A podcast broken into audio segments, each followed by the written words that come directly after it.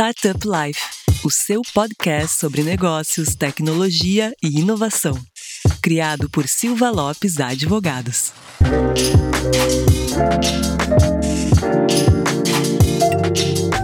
Fala galera, meu nome é Lion Lopes e está começando mais Startup Life, seu podcast sobre negócios, tecnologia e inovação.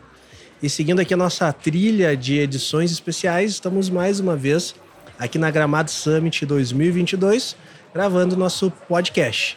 Junto comigo aqui está a minha grande amiga Cristiane Serra. E aí, Cris, tudo certo?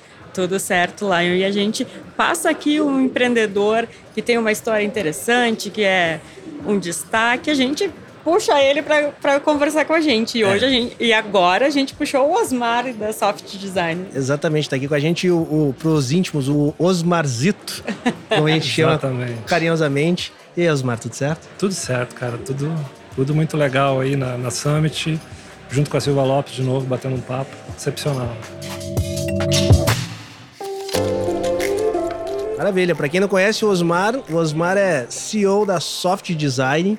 É, Osmarzito, tá aqui também expondo aqui na Gramado Summit. Há quanto tempo? É o segundo ano, terceiro ano? Esse é o, a segunda participação da, da Soft Design já na, na, na Summit. A gente começou em 19 e agora.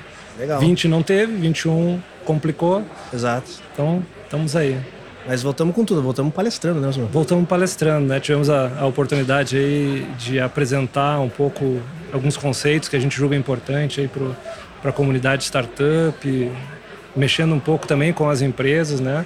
Os conceitos aí que o pessoal às vezes fica muito na dúvida o que, que é inovação. Sim. Trabalhar o que, que é inovação, qual é o problema, qual é a incerteza que a gente vai lidar de verdade. Sim. E desmistificar quais incertezas na inovação e negócios digitais. Legal. É muito pouca coisa que tem de incerteza.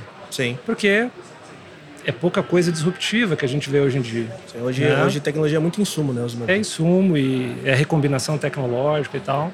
Então, tentamos trazer um recado aí para fazer o povo pensar e, obviamente, resolver um negócio digital com design, agilidade e tecnologia, que é uma, uma um mantra aí, os pilares anti-caos que eu e a turma da Soft Design é, propomos aí, né?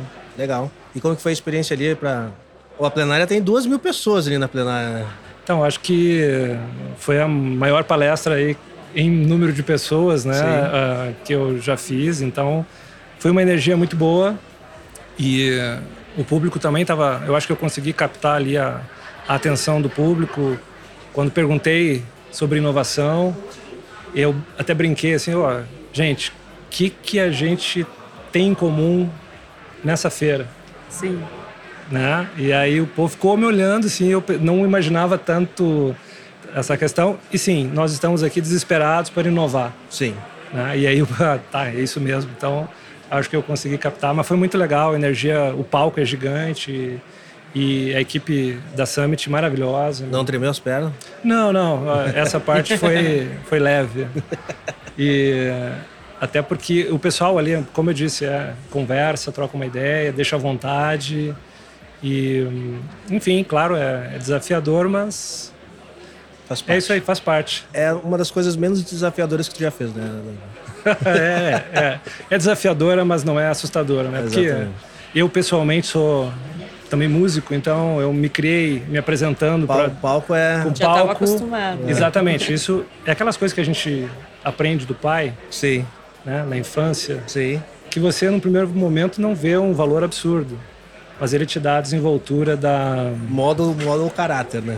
Exatamente. Legal. Então faz toda a diferença e o velho sempre me ensinou aí ser lidar com o público sob certo aspecto de forma positiva. E lidando com o público há muito tempo, né, Osmar?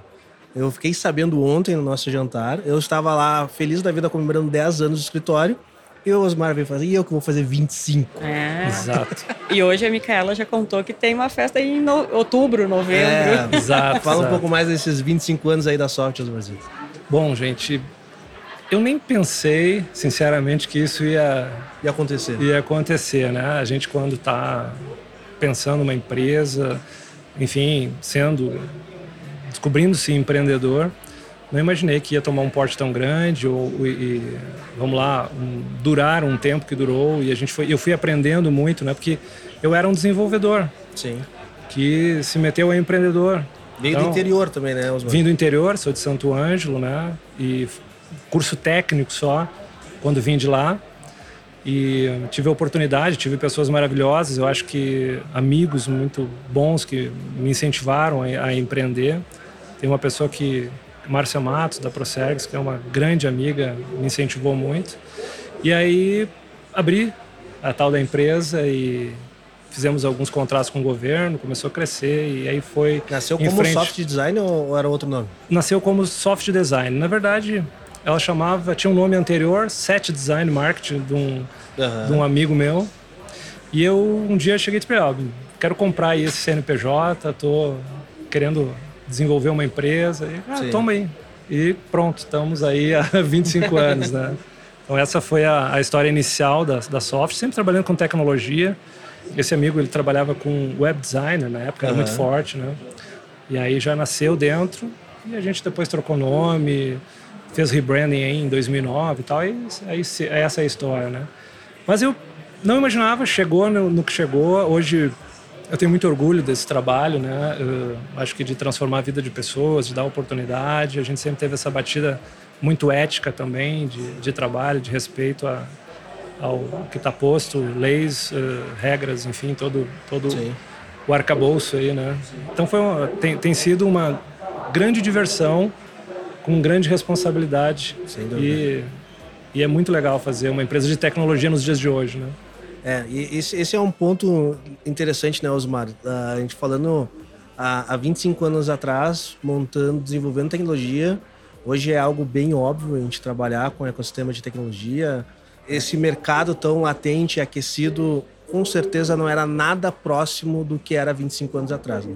Com certeza. Se eu, que trabalho com esse mercado há 10 anos, já vejo muita diferença, eu fico imaginando o Osmar, que teve ainda mais 15 anos antes de, de eu começar a trabalhar com tecnologia, Cara, como que foi lá no, no, no início aqui, principalmente no Rio Grande do Sul?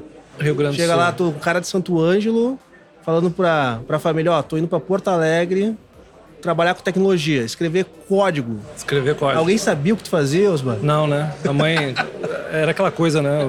E aí o que você faz? Eu, ah, eu faço programa, mãe. Pô, o que, que é isso, meu filho? Isso. tá não se envolva com isso. Não se né? envolva com isso. Então, uh, mas assim, minha mãe sempre foi uma grande incentivadora, né? Me deu educação, acho que essa é a base principal. E aí vinha a Porto Alegre, eu vim trabalhar numa empresa que não existe mais, uma empresa de, da área de tecnologia, um parceiro Oracle, né, na época. Então, eu tive a oportunidade muito boa de conhecer tecnologias no ano de 92. Aí já se vão 30 anos da profissão do Osmar, né? De trabalhar com. É mais velho ainda, né? Está se rindo. E. Tá, começou a trabalhar o quê? Com, com 10 anos, mas é isso? Eu não, é não calma, anos, né? calma aí. Eu tenho, eu tô fazendo 30 de profissão com 18, né? Então. E foi muito interessante é, trabalhar com Oracle. Então eu cheguei aqui já do, participando, desenvolvedor de uma grande indústria. Sim. Né? Então é uma indústria hermética. Sim. Poucos tinham para comprar essa tecnologia, tipo, sei lá, SAP hoje, né? Sim, sim. Que hoje, ah, também SAP já é super comum, sim. várias empresas. Então, eu tive essa oportunidade desse crescimento, de, de vir para Porto Alegre já valorizado sim. como programador, né? Os caras acharam... que era a linguagem na época? Lá? Era PLSQL, né? Então, era uma linguagem que ainda hoje se usa muito. Sim. Então, não vou morrer de fome também, né? Tranquilo. Sem programar ainda. E, e aí vim trago, faço a soft. Era, então era, era muito fabricantes. Sim. Né? Me te respondendo, na época era muito fabricantes. A Oracle, uh, Microsoft ainda estava começando lá com algumas linguagens. Então era muito fabricantes. Então a gente era treinado nisso e era raro também. Sim. Então só empresas de grande porte tinham isso aí. Então eu fui, cheguei em Porto Alegre, fui trabalhar na Zaleia, ia todo dia para Parobé ali. Né?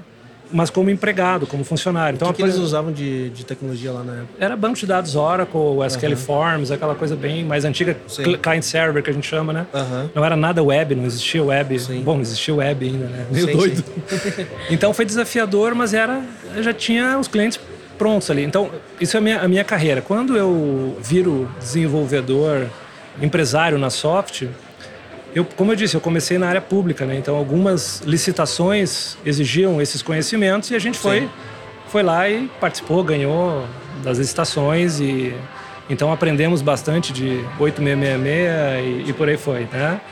Mas era isso, era, era muito hermeticamente fechado em indústrias principais e que acabavam criando alguns feudos assim de tecnologia, né, de Sim. trabalho. E essa evolução tu falou muito lá de, das fábricas de software, né? Antigamente tu pensava em ter tecnologia mesmo de forma rudimentar assim, era só grandes companhias que grandes tinham, companhias que tinham acesso a isso, né? Uhum. E daí agora tentando fazer aqui um, uma dedução, quando tu começou a software, tu entendeu que existia um mercado ali intermediário. Eu não entendi nada, Ou entendeu? foi na, na desculpa, foi na cagada mesmo. Foi assim. na cagada, foi tipo no susto e, e eu acho que isso é, como eu disse, eu era um desenvolvedor começou a ter uma visão sistêmica de que todo mundo chegava para mim e dizia: "Oh, você conhece alguém para nos ajudar num projeto aqui?" Sim. E eu dizia: "Conheço". Eu. E aí, eu, eu, eu e mais, eu, eu e, mais os, e mais amigos, né? Indica alguém e eu nunca cobrava por isso, né? Então eu descobri que eu tinha algum, sabia lidar com pessoas, né? Que eu nem sabia que eu sabia e que eu indicava e que eu trazia e que era confiável. E, eu, e aí começou com, com a estrutura da soft. Sim. Então a gente olhou para o mercado e disse: olha, quando começou a mudar desses hermeticamente fechado, Microsoft, Oracle começou a abrir tecnologias para a web, a gente começou a. Eu tinha os amigos, a gente fazia os programas. Sim. e isso valeu a pena, né? Foi legal. Daí, sei lá, abrimos a empresa, era uma coisa muito hermeticamente. Essas tecnologias, Oracle e Microsoft. Em 2002, a gente começou a trabalhar para São Paulo. Um amigo meu foi trabalhar na KPMG. A gente foi, começou. E aí começou a tal das fábricas de software e tal. E que eram mesma coisa que é hoje, só que com uma visão, uma pegada mais fechada, aquela coisa de desenvolvimento, fim, né? Waterfall, de... modelo. Exatamente, de... tudo uhum. isso nesse modelo aí, tá? Pra quem não sabe, o Osmar, além de empreendedor, também é professor, né, Osmar? É, estamos aí nessa. Então manja um pouco de, de modelos e métodos aí de Exatamente. Não só, como é que chama, empiricamente, mas praticamente. praticamente né? né? mas isso, isso, isso, é um ponto interessante, Osmar. Eu falo que eu, eu gosto de escutar pessoas que estão dentro do ecossistema antes do que eu, porque eu gosto de entender como nasceu as coisas, né? Como, como foi surgindo, assim.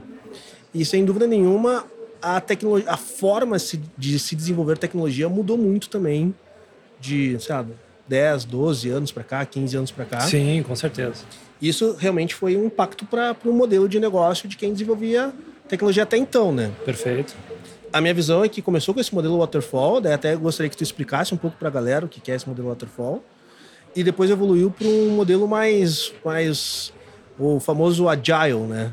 Perfeito. E se tu puder compartilhar um pouco esse conhecimento com a gente, como que foi essa evolução de sair do waterfall, tu vendo isso no mercado, o mercado entendia isso como uma necessidade ou foi algo que ah, todo mundo está começando a fazer, então a gente tem que começar a fazer também para ficar ficar no hype ou não. Realmente foi algo que trouxe valor realmente para empresas de desenvolvimento enxergou valor nesse, nessa, nessa mudança. Nessa mudança. Não, com certeza, né? É aquela coisa, quando tu me perguntou, foi criou a soft meio na, na, no susto assim e tal. Sim. Lógico, né? A gente via mercado, era desenvolvedor e a gente tinha, tinha mais vontade de fazer alguma coisa, de realmente desenvolver, de ganhar dinheiro com isso, do que método, modelo, etc. Tá? Sim tinha a questão da confiança, de, de querer entregar aquilo que o cliente comprou e tal. Mas os modelos que a gente utilizava para desenvolver, eles eram mais uh, waterfall ali, né? Fazendo uma grande definição antes, passando para a próxima camada ali para fazer a programação, depois passava para o teste, uma coisa bem sequencial Sim. e que às vezes chegava lá no final o cliente dizia, ah, mas não era bem isso que eu, não queria. Era isso que eu queria. Então a gente entre definir o que era para ser feito e entregar para o cliente às vezes ficava seis meses. Tá? E lógico, isso não doeu no passado. Para poucas empresas isso doeu, ou as empresas aceitavam isso, evoluíam, mas gerava. Era, uma... era o, o, status quo de como era. Status quo. Era como funcionava. Era como funcionava, chamava fábrica de software. Sim. Imaginando um modelo Fordista ali, de Sim. uma etapa passa para a próxima, outra aperta o parafuso, o outro. Sim. E a coisa chegava no final, não era, né? E muita definição e tal. Então, o que, que eu acho que é a grande mudança que ocorreu? não tinha uma pressa de inovação. era tempos com tempos diferentes. Né? Exatamente. Não havia uma urgência do mercado. Então eu podia demorar seis meses, oito meses para desenvolver um produto. Às vezes um ano, dois, até entrar em produção. Sim. Né? Então não tinha essa urgência. Quando a internet vem, que ela equaliza conhecimento para todos e todo mundo começa a competir e um modelo de negócio mata uma empresa, mata outra. Opa, eu preciso fazer um go-to-market mais rápido eu preciso rever o modelo. Como é que a gente vai adaptando? E a Agile vem nessa linha uhum. de adaptação, de menos coisas prescritivas, de fazer uma grande definição antes para desenvolver e depois entregar. Vem mais, faz uma versão, testa, pega feedback de usuário, vamos botar o usuário no centro, vamos ver o que, que ele fala. Por quê? Porque senão o cara que está fazendo isso do lado vai, vai me atropelar também. Sim. Então, num primeiro momento, todo mundo foi para esse caminho, mas não, ninguém entende ainda exatamente por que foi, porque ah, o fulano está fazendo, o concorrente está fazendo. E quem falava isso para ti era o teu cliente, né? Era o meu cliente. Não era nem assim, ah, o meu concorrente, outra software house, não. É o meu cliente, cara, Osmar, eu preciso disso para ontem. Exatamente. Então eu preciso mudar o jeito de fazer. Sim. Para ter um resultado diferente. Né? Aquela coisa de fazer do mesmo jeito, o resultado é igual. O, o homem lá falou isso aí, né? Então, Sim. a gente foi, claro, olhando em retrospectiva hoje, quando você percebe o conceito dessa mudança toda, nós precisávamos mudar o jeito de entregar produto. Sim. E o Agile veio para colaborar com isso, para empurrar, para facilitar que a inovação aconteça. Não resolve todos os problemas, mas Sim. eu consigo ir para o mercado mais rápido com um produto usando agilidade, né, desenvolvimento ágil. Eu consigo ter feedbacks mais rápido, eu consigo pivotar. Sim. Né? E em curto prazo de tempo, lancei, não funcionou, troco. Então há toda uma mudança de conceitos que nos levaram aonde estamos. Mas isso tem a ver com a pressa da inovação, Sim. com a concorrência batendo Sim. na porta, com a água batendo, é uma, né? uma pressão mercadológica. Né? Lógico. Né? Então você precisa entregar de um jeito diferente, mais rápido, com maior qualidade. Você precisa aprender logo. Então eram outros tempos. Sim. Começou lá, eu precisava ter um sistema. Hoje não.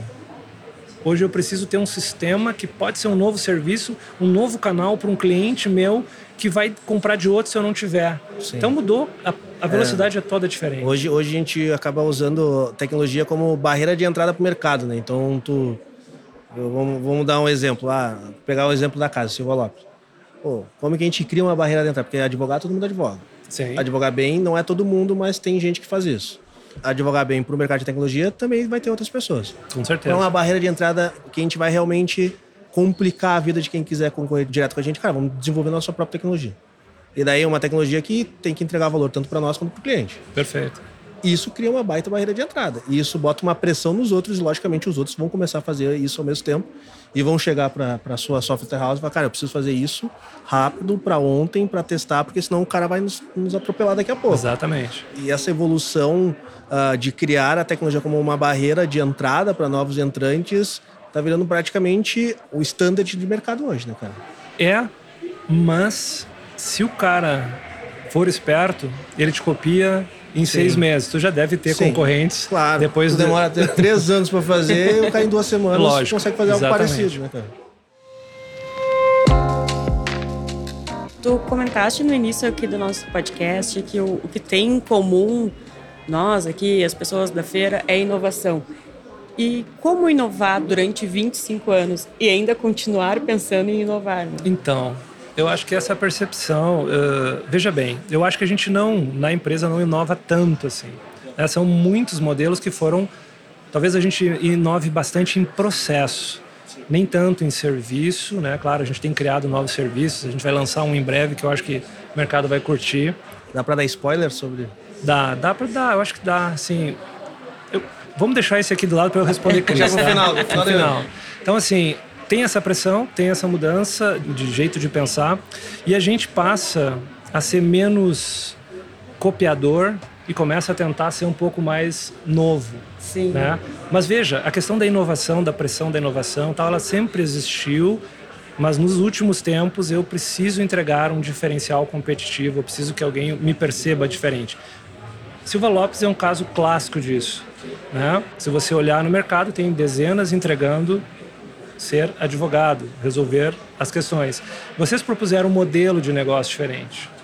isso até o cara lá do outro lado entender, né? Ele vai demorar mais tempo e vai ser uma barreira aí que ele, vai ter. Ele tem que desenvolver o um processo interno para fazer Exatamente, isso. tem que dar, o interno tem que dar suporte. Então, isso é um, uma coisa que eu admiro muito vocês. Claro que vocês fizeram um sistema para dar suporte para isso, eu, eu sou usuário. Então, dá o design, a experiência mais confortável ainda. Mas o grande, minha percepção, claro. é que Silva Lopes propõe um modelo diferente de, de entregar esse serviço.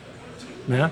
Propõe um, um diálogo, um, saiu do, do, terno e gravata. Eu sempre, eu estava contando aqui ó, agora há pouco, eu imaginava ver Lion primeira vez que me disseram, ó, Lion vai te visitar. Eu pensei, vai chegar um advogado aqui, né? E o cara chegou de boné. Eu falei, pô, esse cara. E aí eu fiz duas ou três no perguntas. Mínimo, no mínimo, vou ter que escutar o que esse cara tem que falar. Vamos ver, cara, antes que eu corra ele daqui, o cara né? tem a coragem de vir assim, aqui uhum. eu vou ter que escutar o escutar cara. Escutar o cara, né? E aí, pô, 10 minutos de conversa, conexão, falando a minha língua. Eu me lembro de ter perguntado duas ou três coisas sobre tecnologia. Você falou, ah, isso, isso, isso. Então, falava a minha língua e tá, e agora me, quanto é que vai custar, né? Pensando, Sim. Ah, tem esse modelo de negócio. Eu falei, cara, pô, barbada, barreira zero de entrada, vou experimentar. Então, esse tipo de coisa é inovação. Né? Então, isso, no passado, a gente copiava das outras empresas, Cris. Hoje, a gente olha para o mercado, a informação está no ar aí, e a gente pode montar novos modelos, pode enxergar novas necessidades. Então, foi muito mais reativo no passado. Hoje, eu estou tentando ser mais propositivo com um time que olha só para a inovação, né, para pensar. Mas o nosso grande, eu acho que como software house é alguma coisa de serviço e muito de inovação em processo. Sim, que é onde, onde o serviço consegue realmente ter um diferencial, né? Tem um porque, diferencial. Porque se tu desenvolve processos mais eficientes, tu ganha mais agilidade e tu entrega um valor para o teu cliente. Exatamente. Então assim, tu inova em processos, mas o valor quem recebe, quem percebe esse valor é o teu cliente. Né? Exatamente. Então, é aquela coisa, a inovação pode, de novo, né? Eu estou sendo super olhando aqui, essa pergunta nunca ninguém tinha me feito, mas eu acho que a gente sempre foi mais copiador, mais reativo e agora passa a ser mais propositivo. E lógico, não é só no desenvolvimento de software. Sim. Cara, tem em marketing, tem na proposta de, Existe uma de contrato. por detrás do serviço, né? Exatamente. Então, a inovação ocorre em muitos pontos da cadeia de uma empresa, né? E eu acho que eu gosto muito de inovar em processo, não para eficiência operacional, mas para entregar um valor mais adequado para o cliente e porque afinal tecnologia não é barata, né? Claro. Sabe, Osmar, que tem um negócio que uh, falando inovação e tu trouxe, ah, quando conheci o Lion, conversei, um dos pontos mais marcantes que eu tive ao longo da, da carreira aqui do, do escritório foi quando eu fui visitar a Soft. Né? Sério? Foi, pô. se tu olhar, a nossa nova sede é. Eu sei, eu sei. o- Sim, já te falei sobre é isso. O mas não Exatamente. faz igual. Então. É, isso é muito, muito lisonjeiro E- de vocês. Eu sou um cara que gosta muito de quebras de expectativas. Eu acho que quebrar expectativas abre muitas portas e te traz mais benefícios do que malefícios. Então, quando tu espera um advogado, tu tem uma expectativa. Se eu quebro essa expectativa, tu começa a prestar mais atenção naquilo. No mínimo, tu vai prestar um pouco mais de atenção. Vamos ver se vai entregar valor, né? É, exatamente. Daí, Esse é um outro desafio, Uhum, daí, claro, mas claro, tu mas- quebra a expectativa. E eu me lembro que o Osmar falou assim, não, lá vem, ah, vem aqui conhecer o escritório, não sei o quê, papapá. Escritório no centro de Porto Alegre, do lado ali da petisqueira, adorava comer na petisqueira. E eu olhava assim, eu olhei pro prédio e falei assim, cara, nunca imaginei que tinha uma empresa de tecnologia aqui. E tu pensa, pô, centro de Porto Alegre vai ter ali muito banco, né, muito, muito escritório de loja, advocacia e tudo mais. E daí eu me lembro que quando eu saí do elevador, pum, já tava na parede gigante, assim, soft design. E daí a porta de vidro, quando eu entrei lá dentro com os grafites Celopax, né, todo mundo trabalhando. Cara, aquilo pra mim foi um negócio que eu não imaginava que tinha em Porto Alegre. Que legal, cara. Foi incrível pra mim mesmo, assim. E daí de lá, eu saí de lá, voltei pro escritório e falei assim, ó, eu não sei como, mas a gente tem que ter a soft design como nosso cliente. que legal saber disso. Então, Eu já sabia umas partes, mas aí você me contando isso, como eu disse, é, é legal saber que a gente admira um, um fornecedor por sua inovação e também que a gente consiga passar essa, Não, incrível, essa cara. percepção. Que legal. E tu vê que essa ah, o modelo de Agile vocês vocês conseguiram materializar isso dentro da soft também, né? Sim, das- sim. uma das coisas mais legais lá é a parte que vocês têm de para fazer discovery, fazer bem brainstorm, né? Então. Sim, as nossas salas de design e co-criação de produto. Exatamente. E, tal, né? e na época tu me explicou um pouco como funcionava isso. E eu achei muito legal, porque realmente tu uh, encurta muito uh, o arco de desenvolvimento, tu desenvolve apontando para o lado certo, né? Sim. Explica um pouco para a galera como funciona isso. Legal, legal, Laia. Primeiro, uh, fico super feliz de ouvir sobre isso, né, publicamente agora. Tu sempre já tinha me dito da, da admiração e da, da nosso trabalho. E, bom, falando de, de soft, né? A gente trabalha com algumas salas super. Na verdade, a gente também copiou, tá? Aquela coisa, né? Isso está presente, eu acho, num livro da Pixar, mostrando como é que estruturava salas 360 para fazer esse tipo de brainstorm, que tira a mesa entre você e o cliente, coloca todo uhum. mundo em mesmo uh, ambiente, né? Todo mundo de pé também, porque daí também a reunião é tem, é mais tem incômodo também. Tem né? incômodo também. Então a gente criou essas salas que a gente chama de design e cocriação para a gente pensar o produto, para a gente olhar o problema, para a gente validar questões junto com o cliente e tirar essa barreira de basicamente senta todo mundo que é cliente de um lado e todo mundo que é fornecedor do outro. Né? Então, começa por aí esse modelo de concepção de produto digital. Né? Que a gente vai usar técnicas de design, vai usar experimentação, vai usar pouco código e começar a pensar um produto em si que vai ser aí um novo serviço, alguma coisa que vai ser entregue para o mercado. Então, a gente estruturou toda a empresa para que tivesse ambientes transparentes, horizontais, onde a gente tivesse um grande cérebro, que é o quadro branco, onde todo Sim. mundo escreve junto e vai desenvolvendo, né?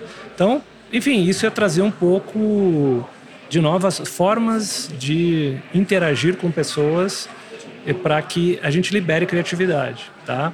A ambientação, né? Se fala muito que a gente é resultado do ambiente. Ah, eu acredito muito nisso. Então, criar essa ambientação, essa questão humana, essa questão igual, né? Sem nada nos separando, a gente realmente construindo conjuntamente. Eu até aplaudiu. Meu Obrigado. É. Design, é, é, cocriação, tá?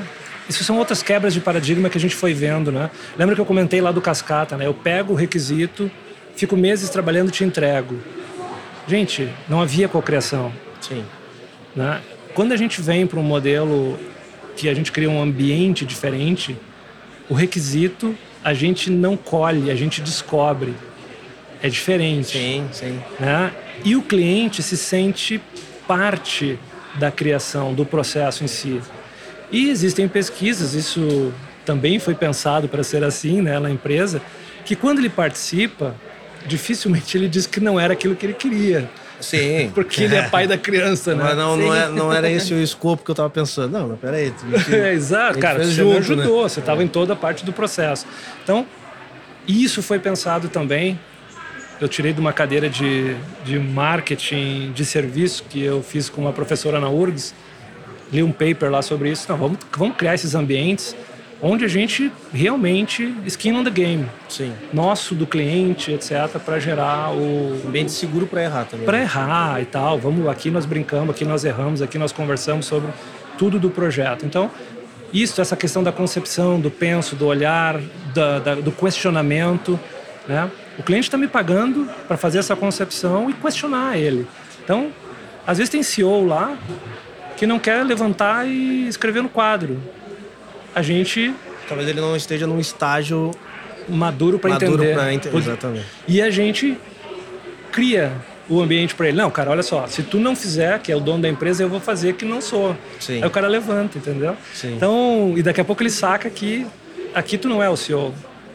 Né? Aqui, aqui tu, tu é, é o criador agora. O criador agora, né? Tira esse chapéu. Então, essas coisas todas são formas, são jeito que a gente inovou para chegar em melhores produtos, para realmente ter a coparticipação de todo mundo. E, enfim, eu acho que é um pouco disso que faz com que a gente depois vá para o desenvolvimento de uma forma mais segura, mais tranquila do que é para ser entregue. Né? Legal. A gente tem aqui um recado no YouTube do César Azevedo. Esse modelo de negócios deles é realmente sensacional. Então, Ai, que querido, obrigado, viu, César? e também deixar aqui um recado para quem está nos assistindo pelo YouTube, que se quiserem mandar mais recados para o Osmar, que quiserem mandar um recado para nós, né, Live, É. ou fazer perguntas, a gente Ou vai ler mandar, aqui no ar. Pode mandar presente aqui pra gravação, pizza também, que a gente tá Pode com fome. mandar, pode mandar. O pessoal, o pessoal não sabe, né, Osmar? Acha que participar de evento é só alegria, festa e diversão. Mas é um negócio que suga a alma da pessoa, né? Suga a alma da pessoa, viu? E, e os pés e as costas. a coisa é forte. Mas, pô, tá sendo muito legal, porque a gente tava dois anos em casa, né? E, Sim. e aí, então, ver todo mundo, ver todo mundo aí sem máscara, aí, meu, estamos um pouco no risco também, mas todo mundo Sim. tá vacinado e Sim. tal. Mas é, é energia, é trabalho e, e é conexão, né? Eu acho que isso também gasta. É, cara, a gente. é, nós somos seres feitos para se socializar, né? E isso é um negócio importante. Tu tocou no assunto que eu queria. ah, a gente falando da soft ter todos os ambientes propícios para criação, para estimular a inovação. Só que, como tu falou, a gente ficou dois anos Dois anos em casa. fora de ambiente. E se ambiente influencia né, o resultado, como que vocês resolveram um pepino desse? Pá, excelente pergunta. Quando a gente. As concepções, a gente faz em torno de 50 concepções de produtos digitais no ano, tá? Quando a gente foi para casa, esperando voltar em 15 dias, a gente disse, cara, como a gente vai criar o nosso cérebro em branco e a gente vai preencher isso? Sim. E aí tem, tem uma profissional que é a Karina Hartmann, que é Product Manager, e eu disse, cara, a gente precisa, a gente precisa continuar prestando serviço, né? Como faz? Sim. Aí ela testou, acho que uma meia dúzia de ferramentas de- e descobrimos uma lá que simulava esse quadro branco com todo mundo online e tal. E, e a gente encarou. E a gente já encarou dizendo, ó, se não der certo, a gente não precisa pagar. Tipo, vamos, é uma experiência para o cliente. Um teste. E, de novo, aí surge a coisa do brasileiro, vamos inovar, né? Pô, inovamos nesse processo e eh, não diminuiu o número de concepções. Legal, legal. Muitos clientes pediam para ser presencial, a gente dizia, cara, Não a vai gente rolar. não tem como fazer presencial por segurança e tal. E aí o pessoal reagiu positivamente. Então, Sim. e ab- abriu mais mercado. Então a gente fez trabalho para Amazonas, a gente fez tra- trabalho para Bahia, sem sair de casa, né? E sem alguém se deslocar ou a gente se deslocar. Então a gente resolveu com ferramenta. E agora a gente também está nessa. O que, que a gente está fazendo agora? Olha que louco. A gente está colocando câmeras dentro da sala de design e cocriação para tentar fazer um modelo híbrido. Legal. Onde- Pô, tu tá falando de inovação, tu não tava nos contando isso. Né? pois é, pois é. Quase escapou, né? Então, assim, testando, estamos em teste ainda, para que pessoas em casa e pessoas na empresa, ou até clientes na empresa, parte deles, para que a gente jogue o trabalho, que é o caso aqui, eu acho que é um conceito que a gente criou, não que a gente criou, mas que a gente também está adotando, que é o remote first. Sim. O trabalho ocorre no online, no digital. Da onde ele está vindo, ah, amigo, daí você pode estar na Gramado Summit, você pode estar em Portugal, você pode estar onde você quiser, né? E o ambiente da empresa é o nosso coworking. Então, não há obrigatoriedade de estar lá, nenhuma, mas a gente está criando esses ambientes para que o trabalho ocorra no digital. Então, eu posso trabalhar a partir da empresa e não na empresa. né? Então, esse é um conceito que a gente vai testar daqui uns dias aí. Acho que é a partir do dia 15, 20 de abril, a reforma da empresa lá. A gente fez algumas mudancinhas agora. Legal. Dois anos parados, né? Começa a dar um- uma infiltraçãozinha aqui, um probleminha ali. E então essa é a proposição que a gente está indo de trabalho com a equipe. E, mas foi desafiador nos primeiros um, dois meses. Depois a gente pegou a dinâmica e os clientes adoraram. Ficou muito bom. E hoje vocês têm 30% da equipe remota, né? Não, a gente está 100%. 100%? 100%, cara. Ah, não. Então, é, eu confundi o dado. Peraí. Que a Micaela me falou que são... Então, é 30% que não está em Porto Alegre. Isso, perfeito. Remoto, fora de Porto Fora Alegre. de Porto Alegre. Perfeito, essa é a ideia. Então, com a pandemia veio essa questão. Eu até comentava hoje com um, um amigo que eu encontrei aqui, que a gente cresceu na pandemia e cresceu muito. E teve um momento lá em que a gente teve que decidir, né? Porque eu fiquei pensando, ah, se a gente voltar, Não vai não vai todo caber mundo. todo mundo. Essa é a pergunta que um monte de gente pensa. Aham, e, E aí, agora? tipo, eu falei. Eu falei, será que a gente precisa se preocupar com isso agora? Ah, isso aí a gente se preocupa depois, né? Sim. E o depois chegou. E o depois chegou, mas ele não é um problema. Na verdade, ele era uma barreira psicológica, porque eu, aquela coisa que a gente aprendeu que a gente aprendeu funciona assim, né? E daí a gente segue. A gente é. segue, é. Eu, eu, já cheguei, como eu cheguei aqui já era assim, né? Exato. Aquele clássico. E daí quando a gente olhou para isso e viu, percebeu que, que essa barreira era unicamente mental pelo modelo, Sim. pelo mindset né, que a gente tinha, bom, crescemos 30, 40% num ano, mais 30 no outro. Então, tchê, Sim. foi espetacular. E Brasil todo agora a gente tem gente no Brasil, tem um, tem duas ou três pessoas em Portugal que que eram daqui foram morar lá, continuaram Legal. trabalhando. Tem outra menina querendo ir para a Eslovênia. Eu, pô, uhum. vai onde você quiser, não tem Legal. problema. Não quero sair da empresa. Manda ver, vai tranquilo. Mas quando a gente está falando assim, uma coisa. Isso, isso é um desafio diferente, né, Osmar? Uma coisa é tu ter trabalho remoto dentro do mesmo fuso. Isso é diferente. Agora tu está falando aí Portugal, Eslovênia.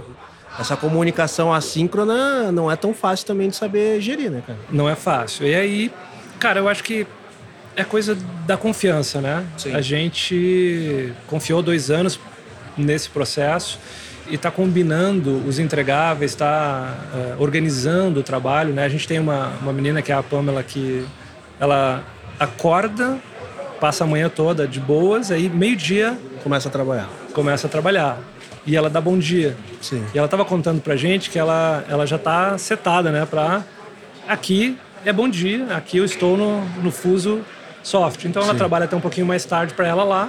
Sim. E a gente mantém uma sincronicidade. Lógico, quanto mais para quanto Sim, mais, mais para o leste, vai ficar mais, mais complicado. Mas eu te conto depois como é que vai ser, tá? e também isso, né? Trabalhar que a questão da comunicação é assíncrona.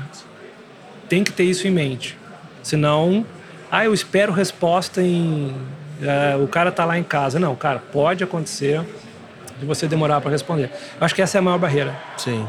Né? Então, e muita ferramenta. Tudo online, mas muita ferramenta para acompanhar os projetos. A gente sempre usou ferramentas, né? A gente acabou tinha muita coisa dentro da empresa. Sim. Pode parecer meio doido isso, né? Uma empresa de tecnologia, mas eh, não estava tudo na nuvem. Sim. Em três, quatro dias a gente teve que ir totalmente para a nuvem. E aí isso foi tranquilo, foi transparente. A gente fez o desafio, subimos, nos adaptamos e tudo está na nuvem. Então, até o nosso cliente, a gente dá uma senha lá para ele acessar o, o board de desenvolvimento dele, ele está acompanhando com a gente em qualquer lugar do mundo. Legal. Então, é, é isso. Eu acho que tem mais lado ruim aí dessa, desse problema tudo que a gente viveu, né? De tanta perda de gente, de tanta discussão por besteira aí, de não entender o conceito da vacina, é, lado político todo mas ele nos transformou muito, nos forçou a inovação. A forma de trabalhar. A forma de trabalhar. Realmente foi. É um marco, né? Existe um antes e um depois disso. Né? Exatamente. Como que o mundo vai produzir daqui para frente realmente modificou muito. Eu acho que mais do que a forma de trabalhar, mudou a forma como a gente vive, né? Sim. Porque pessoas que antes não utilizavam aplicativo de banco, por exemplo, passaram a usar. É Uh, enfim, tudo mudou. Os nossos hábitos mudaram muito. Foi uma aceleração muito grande em pouco tempo. Sim, é, foi. É transformacional. Um, foi uma, é, exatamente, né? A transformação, a famosa transformação digital, foi feita no forceps, né? No forceps. É. É. Exato. Mas, Osmarzito, falando também para te liberar um pouco aqui do, do pro evento, chegando a, a, aos nossos finalmente aqui, queria te fazer uma, uma pergunta de encerramento aqui, pergunta filosófica, tá? Olha aí. Inspiracional. cara, o que que, o que que tá te movendo para os próximos 25 anos, cara?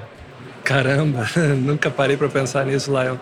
O, eu acho que sim, eu acho que ontem me perguntaram também sobre isso, né, sobre fazer empresa. Eu acho que é aquela questão de inspirar outras pessoas, de criar ambientes seguros para se desenvolver. É, eu acho que eu, sou, eu tenho sofrido um pouco vendo muita gente trabalhando no eu, né? Aquela coisa Sim. do eu fiz, eu sou o CEO, eu sou. Gente, não se faz nada sem time.